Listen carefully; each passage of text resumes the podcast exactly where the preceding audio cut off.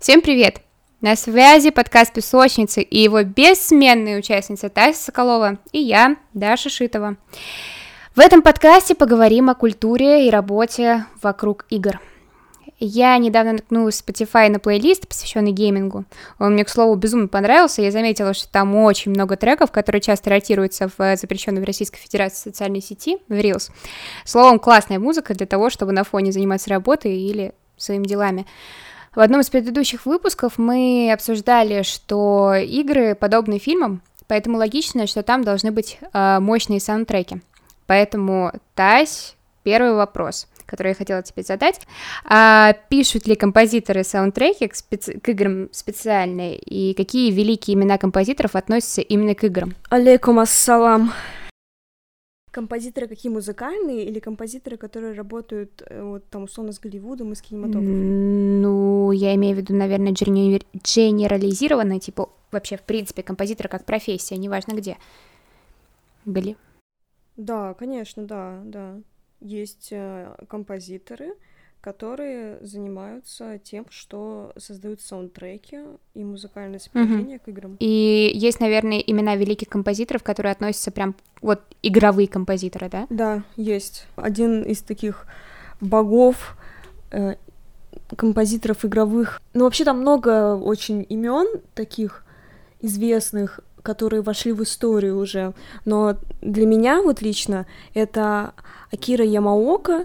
Он написал саундтрек к Silent Hill и Silent Hill 2, который просто э, какой-то, ну, своим саундтреком он сделал большую часть игры. Мгм. Настолько высок его был вклад в то, что он сделал.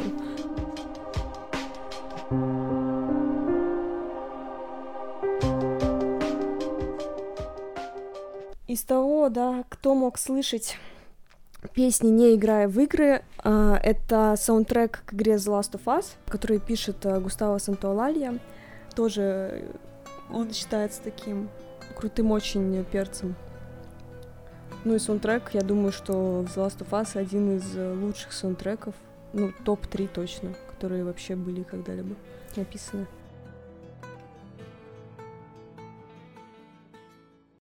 Есть композиторы, которые пишут и для фильмов, и для игр. Соответственно, если вы вспомните саундтрек Шрека или Хроник Нарнии, вот этот же композитор, а, Гарри Грегсон Уильямс, он еще писал саундтрек к Metal Gear Solid или Call of Duty, допустим, да? То есть, что там великие, кстати, без шуток, произведения. Мгм. Мы про первое, конечно же, говорим про Шрека. Вот. Что и первое в играх про Metal Gear Solid. Вот. И таких много людей, которые что-то делают и на стороне кинопроизводства, да, и в игроделании, если можно так сказать. Это, это очень Но круто. композиторов, композиторов, вот которые музыкальные э, и которые бы писали специально для игр, такого на моей памяти нет. Но ничто не запрещает э, игровым разработчикам выкупить права да, на трек какого-то композитора и вставить его себе в игру. Вот. В принципе, вполне логично. Да. Я помню, когда мы сидели в одном из мест э, с тобой и Сашей, э, мы слышали э, какой-то саундтрек, который играл в этом заведении, и вы подбирали э, к тому или иному настроению саундтрека какую-то игру. Эм, Скажи, пожалуйста, обычно вырабатывают, наверное, какую-то концепцию, правильно, для какой-то игры, ну, то есть там, я не знаю, более загадочные, еще что-то, музыка тревоги. Как вы это делали? Конечно. Например, какая твоя игра на данный момент самая любимая? Ну, Death Stranding, потому что я в нее сейчас играю, я ее прохожу. Но у меня нет самой любимой игры. У меня есть игры, И- которые мне понравились больше, которые понравились меньше, но какой-то прям такой одной, на которой я молюсь, у меня такой нет. Какой бы э, ты саундтрек, как бы ты описала саундтрек эпитетами м, к этой игре? Ну, одиночество и надежда. Это не эпитеты, конечно. Я понимаю. Одинокий, дающий надежду. Мгм. Интересно. В следующий раз, когда мы с тобой будем в каком-нибудь заведении или услышим какой-нибудь тюн, я буду тебя спрашивать, подходит ли это под дистрендинг или нет. Пересекается ли то, что я слышала в плейлистах э, Spotify с реальными саундтреками к играм? Э, я, конечно, не видела надписи о том, что это official саундтрек э, в, в Spotify, но виральные вот эти вот треки, которые там крутятся в социальных сетях, и то, что встречается в, в плейлистах, оно пересекается с ну, может, реальными конечно. саундтреками? Никто не запрещает, как я уже сказала ранее, выкупить права на какой-то трек и крутить его в игре. Но это э, обычно как происходит? То есть сначала трек выходит, и его и права его выкупают, или наоборот, сначала напишется трек специ... ну, типа, специально под игру, как это, например, было сделано там в фильме Черная пантера, там, например, э, Кендрик Ламар специально написал целый альбом, который был посвящен вот этой вот Ваканде навсегда. Вот, и как бы выпускал специально под фильм. Может и так, и так э, быть. Или наоборот происходит. Может писаться, может mm-hmm. как и выкупаться треки. Ну, не выкупаться, а ты покупаешь как бы лицензию на пользование интеллектуальным, ну, не интеллектуальным, mm-hmm, это будет, mm-hmm. э, это будет авторское право, наверное, все же с музыкальной композицией, э, на право использования, да, музыки в, в твоем интеллектуальной собственности в игре, но также ты можешь, конечно, есть такие игры, когда подключаются артисты для того, чтобы написать конкретно под игру трек. Один из примеров Death Stranding.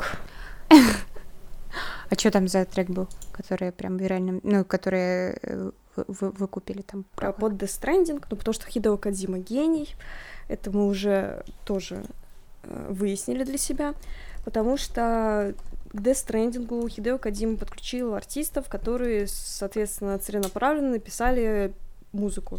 Условно, трек э, Bring Me The Horizon Ludens там, это саундтрек к Death Stranding был написан специально.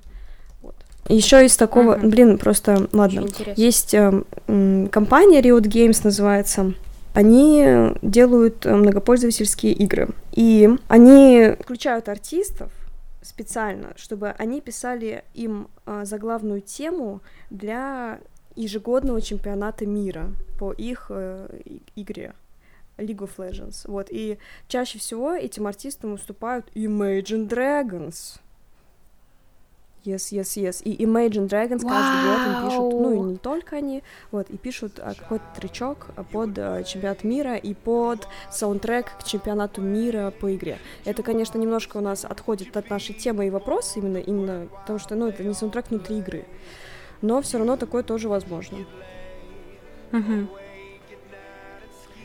А, то есть это не саундтрек внутри Нет, игры? это именно... Нет такого, что я вот, например, сейчас скачала Лигу Легенд, и... Не, это именно вот саундтрек к чемпионату мира. Блин, жаль. Я бы так, конечно, да. сразу же залетела в эту игру и э, играла бы в нее часами из-за прекрасного League of Legends тоже прекрасный саундтрек, особенно на скине Соны. Mm-hmm. Там есть у нее скин, пять режимов, по-моему, и она там подрубает радио с разным музлом. И ты можешь wow. менять музло. Ого, очень интересно. Но вообще, э, становятся ли оригинальные треки из игр виральными, расходятся ли они по обществу там, или интернету, потому что, ну, как бы будем честны, что вот при, приведем самый банальный пример, да, Wednesday, ее танец, да, он стал виральным, но не благодаря основному са- э, саунду, который был в сериале. Вот. А бывает такое, что там по, именно под этот звук, который был в игре, э, сделали очень крутое виральное видео. Ты с таким встречалась? Ну вот я пыталась вспомнить, но с учетом того, что последний год я живу вне всего, скажем так, интернета, потому что у нас нет доступа к ТикТоку. Но вот на моей памяти нет, я такого не помню. Единственное, я помню, как э, был момент, когда зафорсили музыку из GTA San Andreas с походкой. Oh, shit. Here we go again. Тут как раз-таки форс был именно в походке, а не в самом звуке, да? Э, соответственно, я не помню такого, чтобы именно сам звук становился мемом, да, как сейчас условно... А я вспомнила, кстати, когда э, за, звук заставки GTA, пятый, по-моему, как раз таки и форсится, даже в том же стиле, там как бы есть вот эта вот смена картинок, когда там есть не, не, под некоторым углом показывается картинка, а, и вот этот вот звук зафорсили жестко, вот, и там целый тренд появился по поводу этого, когда у тебя просто некоторые слайд-шоу, и вот именно под, под эту музыку. Вот, поэтому оказывается, что я знала ответ на этот вопрос. Знаю, что по многим фильмам сделаны игры. Например, э, Человек-паук, там много фильмов, просто тьма тьмущая. И, насколько я знаю, частей игр тоже очень много, причем на разных платформах и консолях. А, если по одному и тому же сюжету снят фильм и сделана игра, то верно ли я понимаю, что этим занимаются два разных правообладателя с разными компетенциями? Мы вступаем на сложную очень зону. Диалог про права. Права на интеллектуальную собственность. Это вообще крайне зыбучий песок, потому что все тут э, держится не знаю на чем. Короче, занимаются ли этим два разных правообладателя? Да, могут. Угу. Им действительно могут заниматься два разных правообладателя, допустим. Скорее даже так, правообладатель, скорее всего, будет один. А, это Marvel, потому что Marvel принадлежит к Диснею, соответственно, это будет Дисней. Соответственно, правообладатель Человека-паука — это Дисней. Правообладатель и этой марки. игр и фильмов? Нет, правообладатель марки ага. Человек-паук. Соответственно, вот, допустим, кейс. Когда выходила игра новая про Человека-паука в 2017 году, смотрите, сколько там было участников по ее разработке. Там была э, компания, студия, которая занималась разработкой, uh-huh. Games. Они ее разла- разрабатывали в сотрудничестве с Marvel Games. Кто тут... А, издавала это все Sony Interactive Entertainment. Давайте разберемся, кто что делал в этой коммуникации. Insomniac Games разрабатывали игру. Они писали код, и вот это все. Marvel Games — это дочерняя компания Marvel, а Marvel — дочерняя компания Disney. Соответственно, Marvel Games предоставили им лицензию и право использования, ну, бренда, дефис марки Человек-паук. Да-да-да. Понятно, да? Но я думаю, что Marvel Games как бы там мало чего разрабатывали, думаю, они ничего там не разрабатывали. Вот. А Sony тут в этой коммуникации был издателем. То есть это чуваки, они занимались рекламой, э, э, импортом игр э, на платформы все различные. Короче, все вот это вот мушура, который занимается mm-hmm. издатель. Вот. Соответственно, тут получается правообладатель один. Это Дисней. И он дал, ну, либо Insomnia Games купили, или Sony, я не знаю, кто именно, купили право пользования лицензию. Mm-hmm. То есть, по факту, все звуки, которые находятся в игре, они находятся в активах э, Нет. Disney. Звуки? Ну, а саундтреки? Нет. Звуки в активах Sony. Саундтреки ага. в активах Sony. Э, Человек-паук это типа Marvel. То есть но все, что внутри самой игры, звуки, допустим, нет, типа это же не человек-паук. То есть по факту игру в любом случае нужно разбирать по слоям таким образом, что вот сам человек-паук как персонаж и все персонажи, которые э, были прописаны Диснеем, это диснеевский актив весь код это актив. Uh-huh, uh-huh. Я думаю, что это все актив издателя. Тут тоже просто все бывает по-разному в взаимоотношениях между студией разработки uh-huh. и издателем. Что договорятся, на то и Потом mm-hmm. разойдемся. А там одинаковые саундтреки в Человеке-пауке игре или в Человеке-пауке э, фильме? Не-не-не. Разный продукт, разный саундтрек. Ну вот, смотри, еще пример. А, была сначала книга «Ведьмак», написанная Джеем Сапковским. Потом к Анджею Сапковскому пришла компания студия разработки CD Projekt Red. И такие, Анджей, можно, пожалуйста, мы по вашим книгам э, сделаем игру? Он такой, окей. Вот, и он им э, продал ну, я так говорю, как будто я там стояла, свечку держала, что он там именно делал. Конечно, нет. Короче, у CD Projekt Red, да, появились права использования, соответственно, они договорились с Анджеем Сапковским, и они сделали по... Э, взяли, как бы, Ведьмака из его книжек и сделали по нему игры, да? Выпустили Ведьмака 3 в 2015 году. Да? Потом приходят такие Netflix и такие говорят, а мы хотим сделать сериал Ведьмак. Вот кому в этом случае пойдет Netflix? Я так понимаю, что сначала они попросят Просить. у автора книги э, своего персонажа, скажет то, что слушай, вот хотим сделать э, лицо такое вот, по характер персонажа. Да, экранизацию да, хотим твоей сделать. книги. Экранизацию. Вот, а если им захотятся, наверное, те же звуки, они, наверное, обратятся к студии разработки. Ну, да, вот тут уже хорошо мы начали разбираться в интеллектуальной собственности, да, авторских правах. Да, все так. Ну, да, соответственно, Netflix пошли к Сапковскому, вот такие говорим, мы по вашим книжкам хотим, хотим экранизировать. Он такой, оки-доки. Вот Генри Кавилл такой, я вообще фанат э, Ведьмака, вообще влетаю с двух ног. Э, и так вот они начали снимать сериал. Соответственно, это два разных продукта, которые основываются на первоначальном источнике книги, mm-hmm. да? Вот, но, соответственно, так как сериал «Ведьмак» никакие звуки из игры не брал, они писали все звуки самостоятельно. Соответственно, у них вообще CD Projekt, студии разработки игры, никаких mm-hmm. взаимоотношений нет. Но, Интересно. но, кстати, короче, прикол рассказываю, такую фишечку. А, CD Projekt Red, все же у них есть взаимоотношения, я обманула вас. А, CD Projekt Red недавно а, делали, ну, как бы как, давайте назовем это апгрейдом, назовем это DLC, то, что мы выучили, DLC Ведьмака 3. Они обновили графику в игре и выпустили Next Gen там с маленькими добавлениями чуть-чуть там таких э, косметических э, дополнений, скажем так. И они добавили форму из сериала «Ведьмак», броню, Нильфгарда в игру, да. Соответственно, вот э, такой вот прикольчик они сделали. То есть, по факту, это прям вот история для фанатов Ведьмака. Э, вы замечаете типа пасхалки типа такого, здесь, да, а мы да. добавляем в игру. Тут, э, видишь, Очень да, интересно. может быть абсолютно разная коммуникация между вот э, там, ну, сериалами, фильмами, книгами и разными людьми, которые делают штучки. Давай как раз останов... остановимся на Ведьмаке чуть-чуть поподробней, потому что э, саундтреком плюс-минус понятно, но тут как бы возникает следующий вопрос, что в фильмах есть там композитор, есть сценарист, есть режиссер, э, они отвечают за смысл.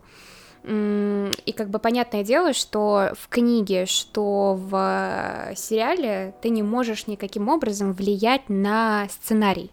Он уже прописан автором, он прописан э, непосредственно э, сценаристом.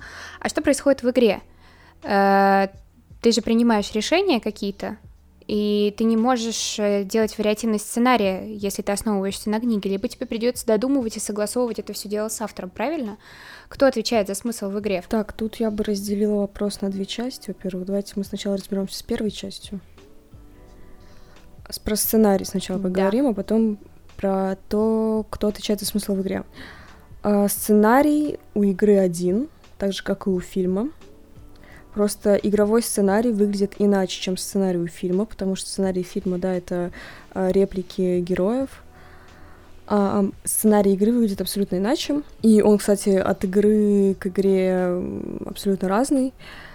А, нету какого-то утвержденного ГОСТа по написанию игрового сценария. Вот, потому что это относительно новая uh-huh. область, э, да, человеческой профессиональной, ну, скажем так, приложение усилий, поэтому пока еще ничего не понятно. А, давайте так.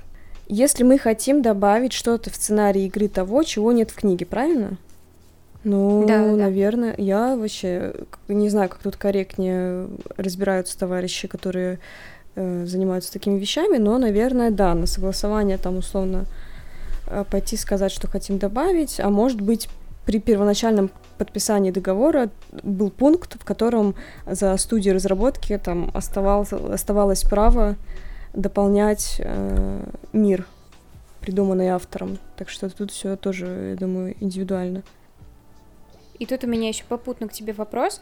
Э, ты же и наверняка и читала Ведьмака, и смотрела Ведьмака, и да. играла в него, правильно? Это я. А подскажи, пожалуйста, есть э, вариативность, есть ли что-то, что в игре отличается да, от всё. сюжета книги? Конечно. Дофига чего. Дофига чего, Ведьмак 3 нет такой книги. Нет, я к тому... Ну, это понятно, а, ну... я имею в виду из ну, первых частей, которые... Ну да, много чего, да, да, да.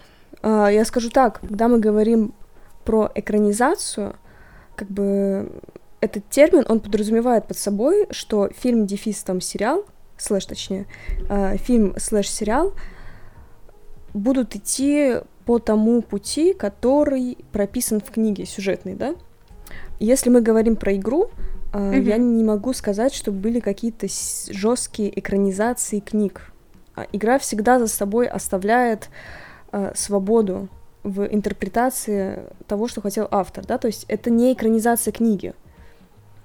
Книга берется первоисточником, какая-то идея ключевая, но игра очень mm-hmm. много привносит своего нового туда. Правильно ли я понимаю, что основная мысль, которую хотел сказать автор, может модифицироваться за счет, так скажем, экранизации в виде игры? игры?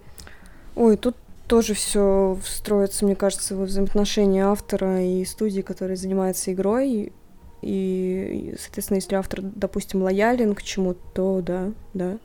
Игра может нести абсолютно другой смысл, mm-hmm. конечный, нежели книга. Так, так кто отвечает за смысл в игре? За смысл в игре отвечает эм, ну, главный человек, который ее делает, это Короче, просто прикол в том, что как бы как таковых должностей в игровой индустрии, они все, опять же, плавающие очень. И иногда этого человека могут называть креативный директор, иногда этого человека могут называть гейм-директор, иногда этого человека могут назвать ведущий гейм-дизайнер. Ну, короче, да, это вот один человек, который, у которого есть видение того, как должна быть исполнена игра и как она должна выглядеть в конце. Вот, и он отвечает, соответственно, за смысл это своего рода режиссер игры. Угу. Который там должен блюсти в процессе, чтобы это все не отходило от основной концепции, да, которую так. изначально придумали. Которую, правильно? скорее всего, изначально придумал и он сам. И он просто наблюдает и следит mm за тем, ну не только наблюдает, у него огромный перечень э, обязанностей, которые он должен выполнять, но да, он смотрит, чтобы то, что он хочет, соблюдалось и появлялась на свет, как бы. Угу. Принято. А, основное отличие игры от фильма заключается в вариативности сценариев же. Э, мы уже как-то раз обсуждали ну, это. Мы это еще обсудили 10 минут назад. Да, ну да, да, mm-hmm. продолжай. Да. а, а также, как бы, игра отличается от фильма тем, что а, у нее есть правила и определенная цель и возможность поиграть э, и принимать самостоятельный выбор. Ой, принимать самостоятельные решения. Это ну, правильно я помню? Да, как бы мы не будем пока сюда углубляться, просто есть разные игры, и там потом, может быть, когда-нибудь дойдем mm-hmm. до фишечек геймдизайнера, просто иногда, когда вам кажется, что у вас есть выбор, на самом деле его нет в игре. Ну да, да, в принципе, все так. Э, сколько в среднем придумывается вариации, э, вариаций сценариев? Ну, то есть, сколько вот веток событий обычно От придумывается? все по-разному. Вообще, может быть, один. Очень линейная игра, сюжетная. От точки А к точке Б. Может быть. Ну, сколько вот максимально ты играла за весь твой игровой опыт? Сколько максимально Конечных, сценариев? Эм, сейчас так подумаю. Ну, смотрите, очень любят делать разные концовки в играх. Как бы так, уровень качества, если можно так назвать, хорошо, когда там будет три разных концовки, условно, плохая, средняя, хорошая. Это такой стандарт. Но может быть больше концовок. Может быть вариативная игра, допустим, может быть начало одно, концовка одна, но у тебя могут быть разные пути прихода к этой концовке. Допустим, э, в игре mm-hmm. Disco Elysium очень много вариативности, потому как ты можешь дойти до конца. Но концовок, по-моему, я вообще сейчас не хочу ошибиться, но вроде бы их три. Ну, короче, их не настолько... Их по сравнению с теми путями, по которым ты можешь пойти и дойти до этих концовок, намного меньше к этому. Вот, но да, мож, могут быть uh-huh. разные концовки, а может быть одна а может быть 8 или 10. То есть нету единого классного рецепта, не, всегда вообще, тоже в этом, в этом да, и прикол игр. И ты никогда не предскажешь. Тут вообще нет какой, какого-либо ГОСТа, да? Вообще. Угу. А скажи, пожалуйста, это же не, не пишут нигде там в превьюшках к играм, Нет, что там очень много. В этом, в этом же и прикол, конечно, в этом же и прикол. Когда ты проходишь игру, ты такой, типа, а я вот так ее прошел. А потом, когда ты идешь читать или смотреть, а может быть, ты вообще ничего не читал, не смотрел, начал ее заново проходить и прошел ее по-другому, и ты такой, вау. А оказывается, можно было еще и вот так. Угу. Понял, интересно. А кто занимается как раз-таки проработкой этих сценариев? Как ты уже говорила ранее, это занимаются, этим занимаются геймдизайнеры или креативные, так скажем, э, да, идея-холдеры? Да, да. Или ну, кто? чаще всего, да. Короче, ну как? То есть... Этим может заниматься как и один человек, если это какой-то маленький проект, либо если это какой-то авторский проект, это как, раз, как раз-таки гейм-директора. Либо же э, эти обязанности могут быть, ну, могут делегироваться между работниками, участвующими в создании игры, если это какая-то большая там игра, которую делают много-много-много людей. Там может появиться такой человек, которого называют кто-то нарративный директор, кто-то их называют э, сценарист игровой. То есть видишь, что тоже как бы нету закрепленных должностей. Вот. Но, короче, да, это либо mm-hmm. делает один все человек, либо ему как бы приходит помогать, вот давай назовем его нарративный директор, какой-нибудь или игровой сценарист. И он как раз-таки пишет игровой сценарий, он пишет так называемый нарратив. Это м- сюжет, настроение, вселенная, история, которая есть в игре. Угу. Принято. Тогда уж э, зреет следующий вопрос, а сколько в среднем человек трудится над созданием игры? Потому что как будто бы тут уже назревает так большая команда, и саундтреки нужно писать, и согласовывать э, права, и о мысли думать, э, которая должна сдержаться от начала игры до конца. Сколько вообще в среднем э, человек нужно для того, чтобы создать классную игру по типу Блин, Ведьмака? я хотела тебе задать вопрос такой, вопрос под ковыркой. Условно, как ты думаешь, сколько людей нужно, чтобы создать игру? Но так как ты уже чуть-чуть э, сделала вопрос более узким, да, я не могу теперь его задать, но хорошо, я все равно его задам. Как ты думаешь, сколько человек нужно, чтобы сделать игру? А, это вопрос даже не то чтобы с подвохом, но любое количество людей, на мой взгляд, можно э, поставить.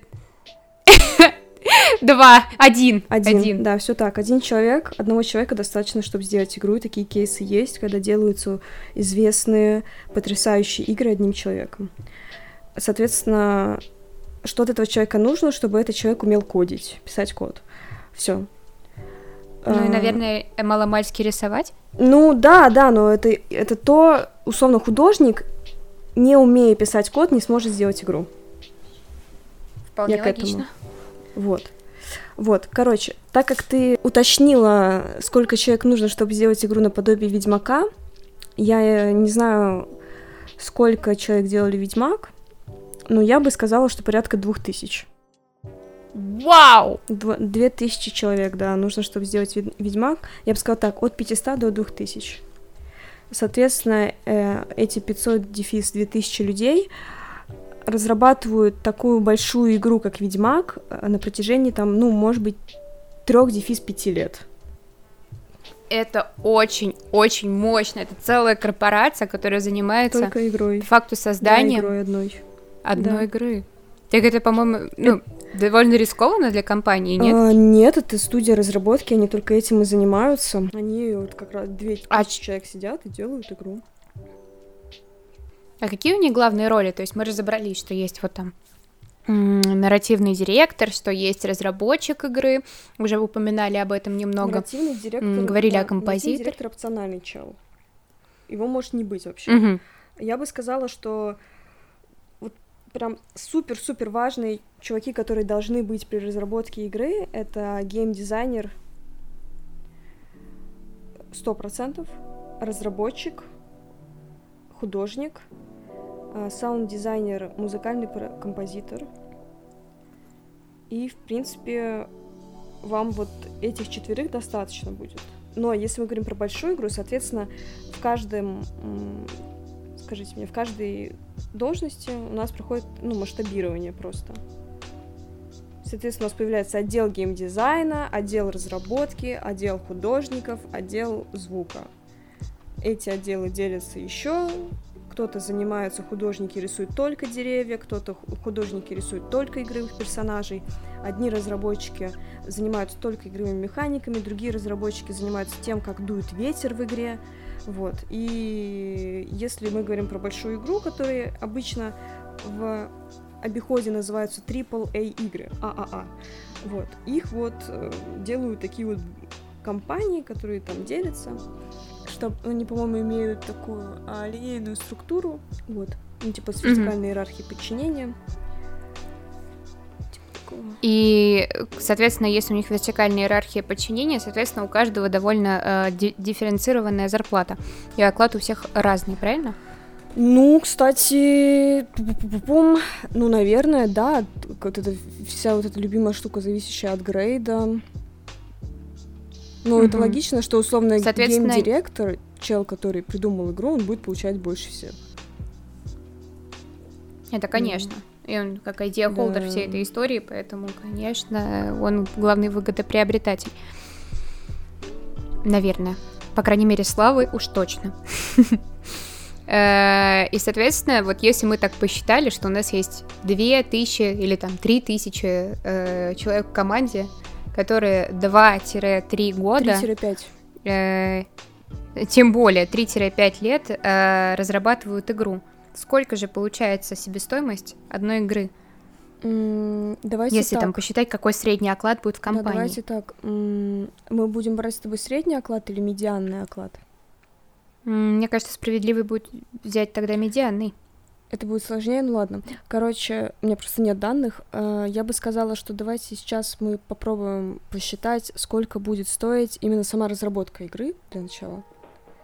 Да. Мы можем да. взять, ну, мы можем посчитать крайне приблизительно из того, что я сейчас наворотила, возьмем какую-то среднюю зарплату, там, условно, в Америке, в игровой индустрии, там, наверное, нам будет порядка, я не знаю, трех тысяч долларов, четырех тысяч долларов, если мы возьмем разработчиков, художников, все такое.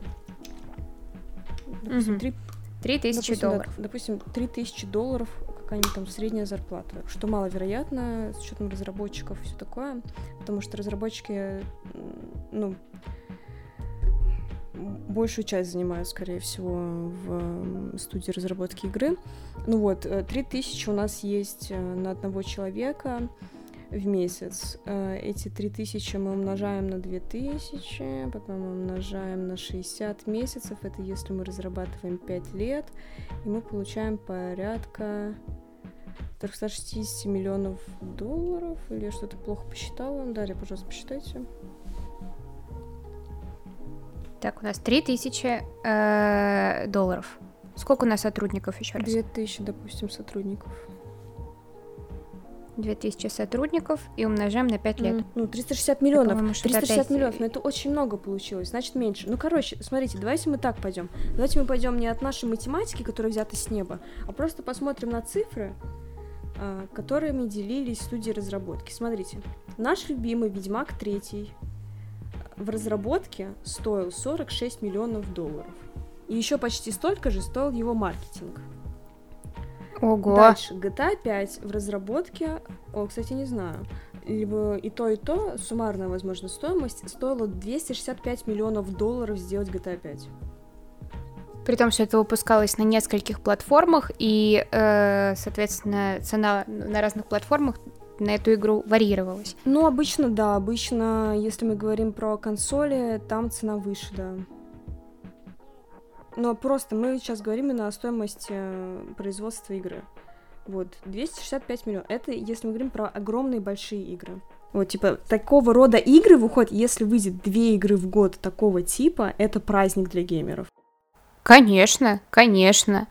Но смотри, такие огромные косты, но вообще, наверное, существует какая-то вероятность, что игра понравится зрителю, и эта вероятность наверняка, ну, типа, 50 на 50, либо понравится, либо нет. вот. Э, это же довольно рискованно, нет? Это рискованно, безус... ну, безусловно, это так же, как и фильмы. Мне кажется, они схожи. Но поэтому большие издатели и компании очень любят э, делать последующие выпуски серии. То есть есть какая-то серия игры, и вот они на вот этом бренде, вот на вот этой серии очень любят выезжать, потому что это достаточно сильно минимизирует риски. Но получается, что чтобы продолжать серию игр, нужно точно знать, что начало этой серии точно понравится. Или это происходит за счет выкупа, ну, то есть, условно говоря, мы с тобой решили сделать Ведьмак не, не. восьмой. Ну вот, нет, мы не можем с тобой сделать Ведьмак восьмой. Допустим, вот я говорю вот именно про студию разработки, про то, как они принимают решения. Вот условно, эм, у нас есть Ubisoft студия французская, и они уже почти 20 лет выпускают Assassin's Creed серию mm-hmm. про ассасинов. Вообще, сейчас все новые ассасины ничего общего не имеют с первыми играми. Просто там вот сеттинг, так называемый, новое слово, э, антураж перезаимствуется, но вообще э, вся механика игры довольно сильно поменялась. Но они mm-hmm. это делают, потому что выпустить новую игру в сеттинге ассасинов для них имеет меньше риска, как для компании и для бизнеса чем выпустить какую-то игру под новым брендом. Если мы хотим с тобой, если Логично. мы с тобой игровая студия разработки не Ubisoft и хотим сделать игру под франшизой Assassin's Creed, то да, мы должны прийти к Ubisoft и договориться с ними, чтобы выкупить у них права. Ну, э, не выкупить, а купить права на использование данного бренда и франшизы. Mm-hmm. Но, скорее всего, либо это будет стоить сумасшедших будет денег, стоить сумасшедших либо денег. нас пошлют куда подальше. Нет, ну я, я думаю, что нас не да. пошлют, потому что все любят деньги, э, если мы говорим про компании, про бизнес, но это будет стоить очень дорого. Полагаю, что это будет даже цена выпуска следующей игры, точнее, цена выручки со следующей ну, игры. Ну, я думаю, что типа такого, да. А, скажи, ну если, допустим, вот мы новая студия разработки, а, которая решила делать игры, и мы еще не имеем ни имени, ни как, каких-то первых а, игр, и мы принимаем решение разрабатывать игру в определенном составе на протяжении какого-то времени, делать э, и тратить большие деньги на это. Э, мы подвергаемся огромным рискам, а именно 50 на 50, понравится или не понравится. Верно ли высказывание, что каждая игра найдет своего зрителя вне зависимости от степени кринжа этой игры? Э, или все-таки э, игра может быть обречена на полнейший провал? И не окупит ни в каком случае никакие затраты? Ну, игра может быть обречена на провал, и она может не окупиться. Она может найти своего зрителя, какого, какую-то часть аудитории игровой, но при этом она может не окупиться. А скажи, пожалуйста, и для того, чтобы найти своего зрителя, команда же прибегает, э, как команда студии разработки прибегает к внешним ресурсам. Ты говорила, что э, приходят к, изда- к издателю, и они уже занимаются маркетингом, правильно? Ну да, чаще всего, если мы говорим про компьютерные игры, э, эту роль на себя берет издатель маркетинга. И, как правило, люди сами, разработчики, этими не занимаются, команды разработки. Ну, обычно да, да. А чем же живет компания в то время, когда не выпускает игры? Да, на этом Студия разработки чем время... именно живет? Да, да. А, ну, студия разработки живет, у них такой как бы цикл жизни заключается в том, что они вот именно продакшн. А живут они на денежки инвесторов, либо на денежки, да, людей, которые вот... Ну да, короче, на деньги инвесторов. А если мы какие-то инди челы, у которых нету инвестора или издателя большого, который нас э, держит у себя под крылышком, то мы с вами живем на воде и хлебе и верим в нашу идею. Вот. Или потом мы можем пойти на Kickstarter, сказать, вот смотрите, у нас такая вот идея, вот, ну, вот это мы хотим сделать, и донатьте, пожалуйста, нам. Ну, и там люди выступают инвесторами маленькими, донатят э, разработчикам и они делают игру на эти деньги. То есть это своего рода краудфандинг? Да, Kickstarter — это краудфандинг платформа. Я так понимаю, что если игра там выпустилась, и команда разработки, точнее, компания разработки э, решает в дальнейшем заниматься своими играми, они приступают к разработке следующей игры. Там, кто-то смо- смотрит за перформансом предыдущей, учитывают ошибки и так далее и тому подобное. И по идее, по идее, они же должны жить на деньги, э, которые генеряются за счет э, продаж копий и лицензий на твою игру, правильно? Ну, типа да, да. да которую ты уже релизил. Да, за продажу копий. Mm. Угу. Uh, но есть огромное количество пользователей, которые скачивают игры с пиратских ресурсов тогда, ну, получается, упущенная выгода у правообладателей, в принципе, огромная, огроменная просто. Э, что с этим делать? Как они, как вообще зарабатывают ребята? Ну, тут такая штука, что если бы денег здесь не было, то никто бы игры не выпускал, получается. Правильно? Вполне логично. Вот, соответственно, как-то да, они зарабатывают. Я хочу сказать, что это в нашей культуре очень принято пиратство. И мы это да. крайне тяжело идем на всякие сервисы с подписками. И зачем мне что-то покупать? Вот. А, соответственно, другие люди, другие культуры, они относятся к этому чуть иначе. Но да, наверное, в пиратстве есть как какая-то упущенная выгода для бизнеса, но я не знаю, насколько она велика, чтобы они тратили какие-то дополнительные инвестиции на борьбу с пиратством, потому что никто этого мало делает. Ну как, смотри, вот сейчас есть кейс довольно показательный, что разработчики тратят огромное количество денежных ресурсов для того, чтобы ставить себе системы защиты в играх от пиратства как раз-таки, от того, чтобы их не взламывали. Но эта гипотеза, которая абсолютно вообще никак э, не подтверждается фактами, э, потому что встраивание систем защиты, оно несет в себе дополнительные риски в виде багов у игроков на компьютере во время игры и в, на моментах релиза, да, и дополнительную нагрузку на систему, и, соответственно, дополнительные требования от твоего, компью... от твоего компьютера для производительности, для того, чтобы вытянуть эту игру и чтобы ты на своем компьютере в нее поиграл. Но игры все равно взламываются. Одни взломаются позже, другие взломаются чуть раньше. Типа, это все равно произойдет. Да? И тут вопрос в том, вообще, нужно ли их защищать от пиратства? В этом-то и вопрос. Я бы даже да, так в принципе, смотрела. я так полагаю, что если там, дополнительная нагрузка идет на компьютер во время э, установки защиты от пиратства, тогда наверняка это повышает э, барьер входа в игру и отталкивает от нее, нет? И это мешает маркетингу? Ну да, э, тут не будем, короче, углубляться в технические дебри именно того, как работает э, система защиты.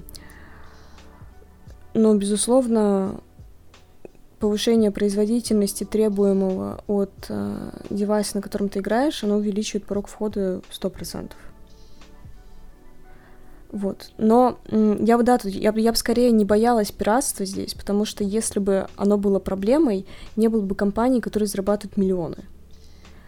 А, я бы тут скорее ставила вопрос, а нужно ли вообще от него защищаться, от этого пиратства?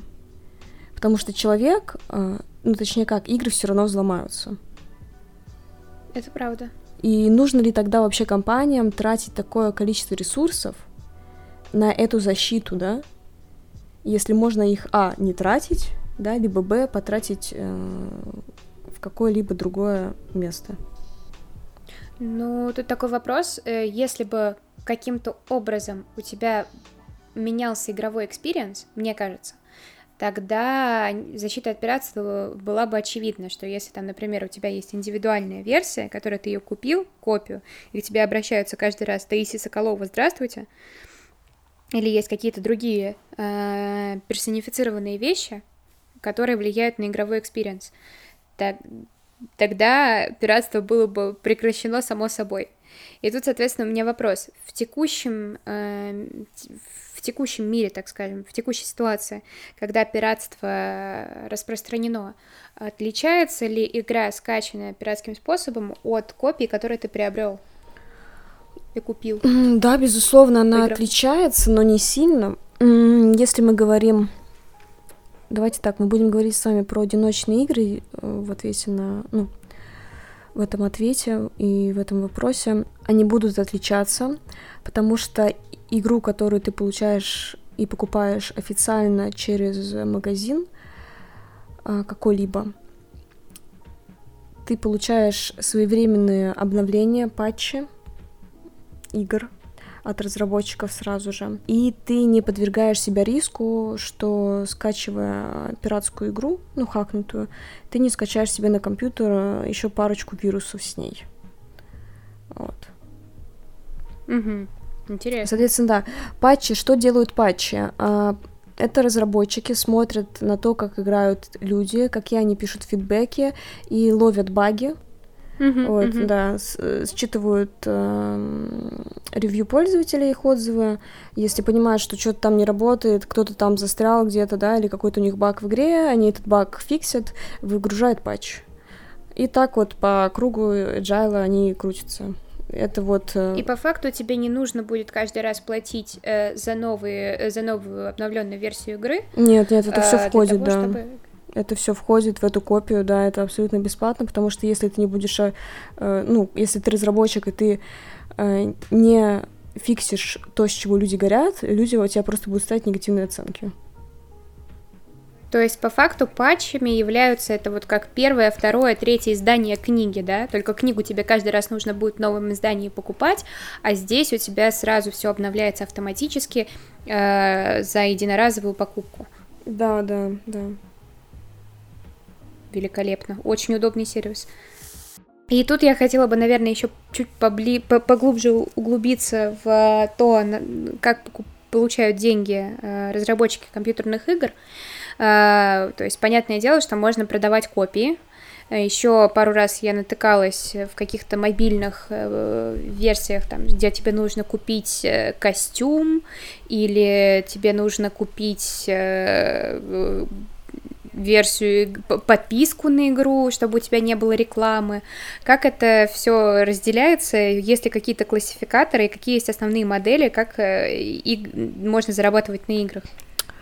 Но основное различие, да, это free-to-play игры бесплатные, платные игры, точнее, покупка копии для игры единоразовая, о чем ты уже сказала. А тут, наверное, нам нужно разобраться, в чем мы хотим просто ты упомянула мобильные игры. Рынок мобильных игр — это вообще отдельный океан. И хотим ли мы сегодня его затрагивать? Э, сегодня я бы хотела поговорить только о компьютерных. Mm, hmm а, соответственно, да, а, в компьютерных играх платные там ничего нового не происходит. Ты купил один раз и играешь себе сколько влезет. А в бесплатных играх... А, еще есть подписка, кстати, тоже. Подписка есть. Как и в мобилке. А покупаешь месяц, э, да, раз в месяц, получается, платишь, покупаешь подписку на игру. Чаще всего это какие-либо игры с мультиплеером. Угу. Есть фри-то-плей игры, чаще всего компьютерные, зарабатывают на внутриигровых покупках. Угу. Внутриигровые покупки. То есть это как раз-таки то, что я, то, о чем я тебе приводила пример, как да. костюмчик какой-нибудь да, прикупить да, для да. персонажа. Внутриигровые покупки по виду монетизации там тоже делятся компьютерные игры есть разные классификации, то, что я назвала, допустим, Battle Pass есть, а, есть э, гача игры с лутбоксами, есть эм, еще что-то нибудь есть, что я сейчас не могу вспомнить. Вот, но да, основная классификация, я бы сказала, что это платные и бесплатные. Угу. И э, я так полагаю, что аудитория у бесплатных игр сильно выше, чем э, у Ой, Ладно. ну, суммарно, наверное, да. Я не могу сейчас с точностью сказать, потому что у меня нет под рукой данных, но тут все от игры к игре тоже. А скажи, пожалуйста, вот компания э, запустила free-to-play э, именно бесплатную игру. На чем они зарабатывают? На внутриигровой монетизации. Ага, то есть это своего рода in-app purchases, которые у нас написаны при скачивании игры, правильно? Да, но когда ты будешь качать компьютерную игру, тебе так не будут писать. А, так только на мобилке. Ну да, это специальное, это требование э, Google Play или App Store. Еще есть игры с Pay to Win, это ужасные игры. Ты как-то раз говорила э, в работе, что э, Pay to Win это просто кощунство. Почему это так? Это как вообще? Оно убивает все равенство между игроками. В игре должен быть выверен градус соревновательности, и каждый игрок равен, если мы говорим про соревновательную игру мультиплеерную. Но когда mm-hmm. заходит человек, у которого больше денег, и который положил в эту игру 10 тысяч рублей условно, или 100 тысяч, вкачал mm-hmm. себе персонажей просто бегает и всех вырезает, это называется pay to win. Mm-hmm. Такого, есть да, есть игры. такие игры, но я считаю, что это плохие игры. Это, наверное, думаю, один из заключительных вопросов, как находить своего зрителя и наоборот, как находить свою игру. Потому что нынче есть очень большое ограничение, по крайней мере, на территории Российской Федерации. Доступ в Steam ограничен, а играть, по крайней, мне, по, по, по крайней мере, мне хочется все больше и больше. Что мне делать? Ух, эм, я хочу сказать, что доступ в Steam не ограничен. Это раз. Ограничен на возможность покупки каких-либо игр. Но сам Steam мы зайти можем. И просто нам будет немножко сложнее купить там игру. И какие-то нам будут недоступны для покупки, если мы живем в России.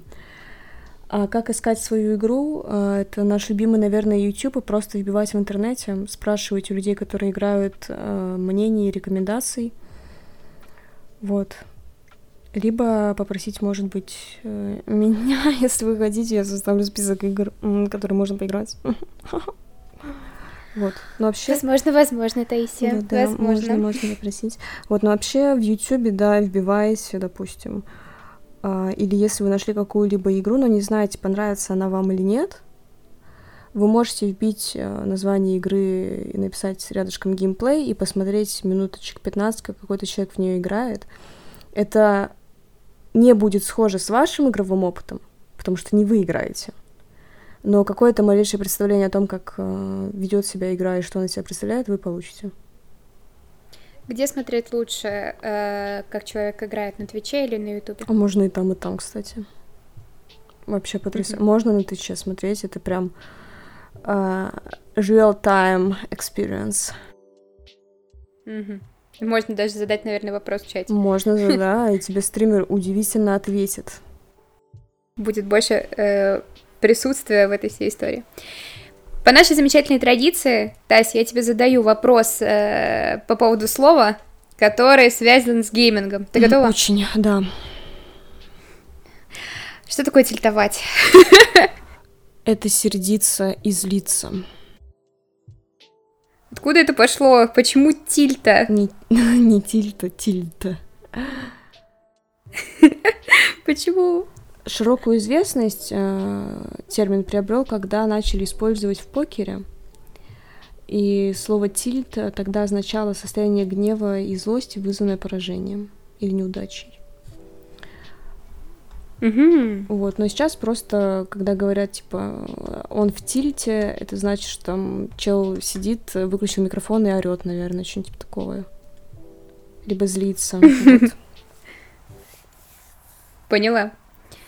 Спасибо большое, Тайс, за такую интересную беседу и больше дипдайв в индустрию. Мне кажется, что мы чуть лучше стали разбираться в всей системе игрового процесса и понимаем, что игры это не такая простая вещь, и она создается ничуть не проще, а даже и сложнее, чем фильмы. Поэтому я благодарю тебя за этот выпуск. Пока-пока и до новых встреч. Всем пока.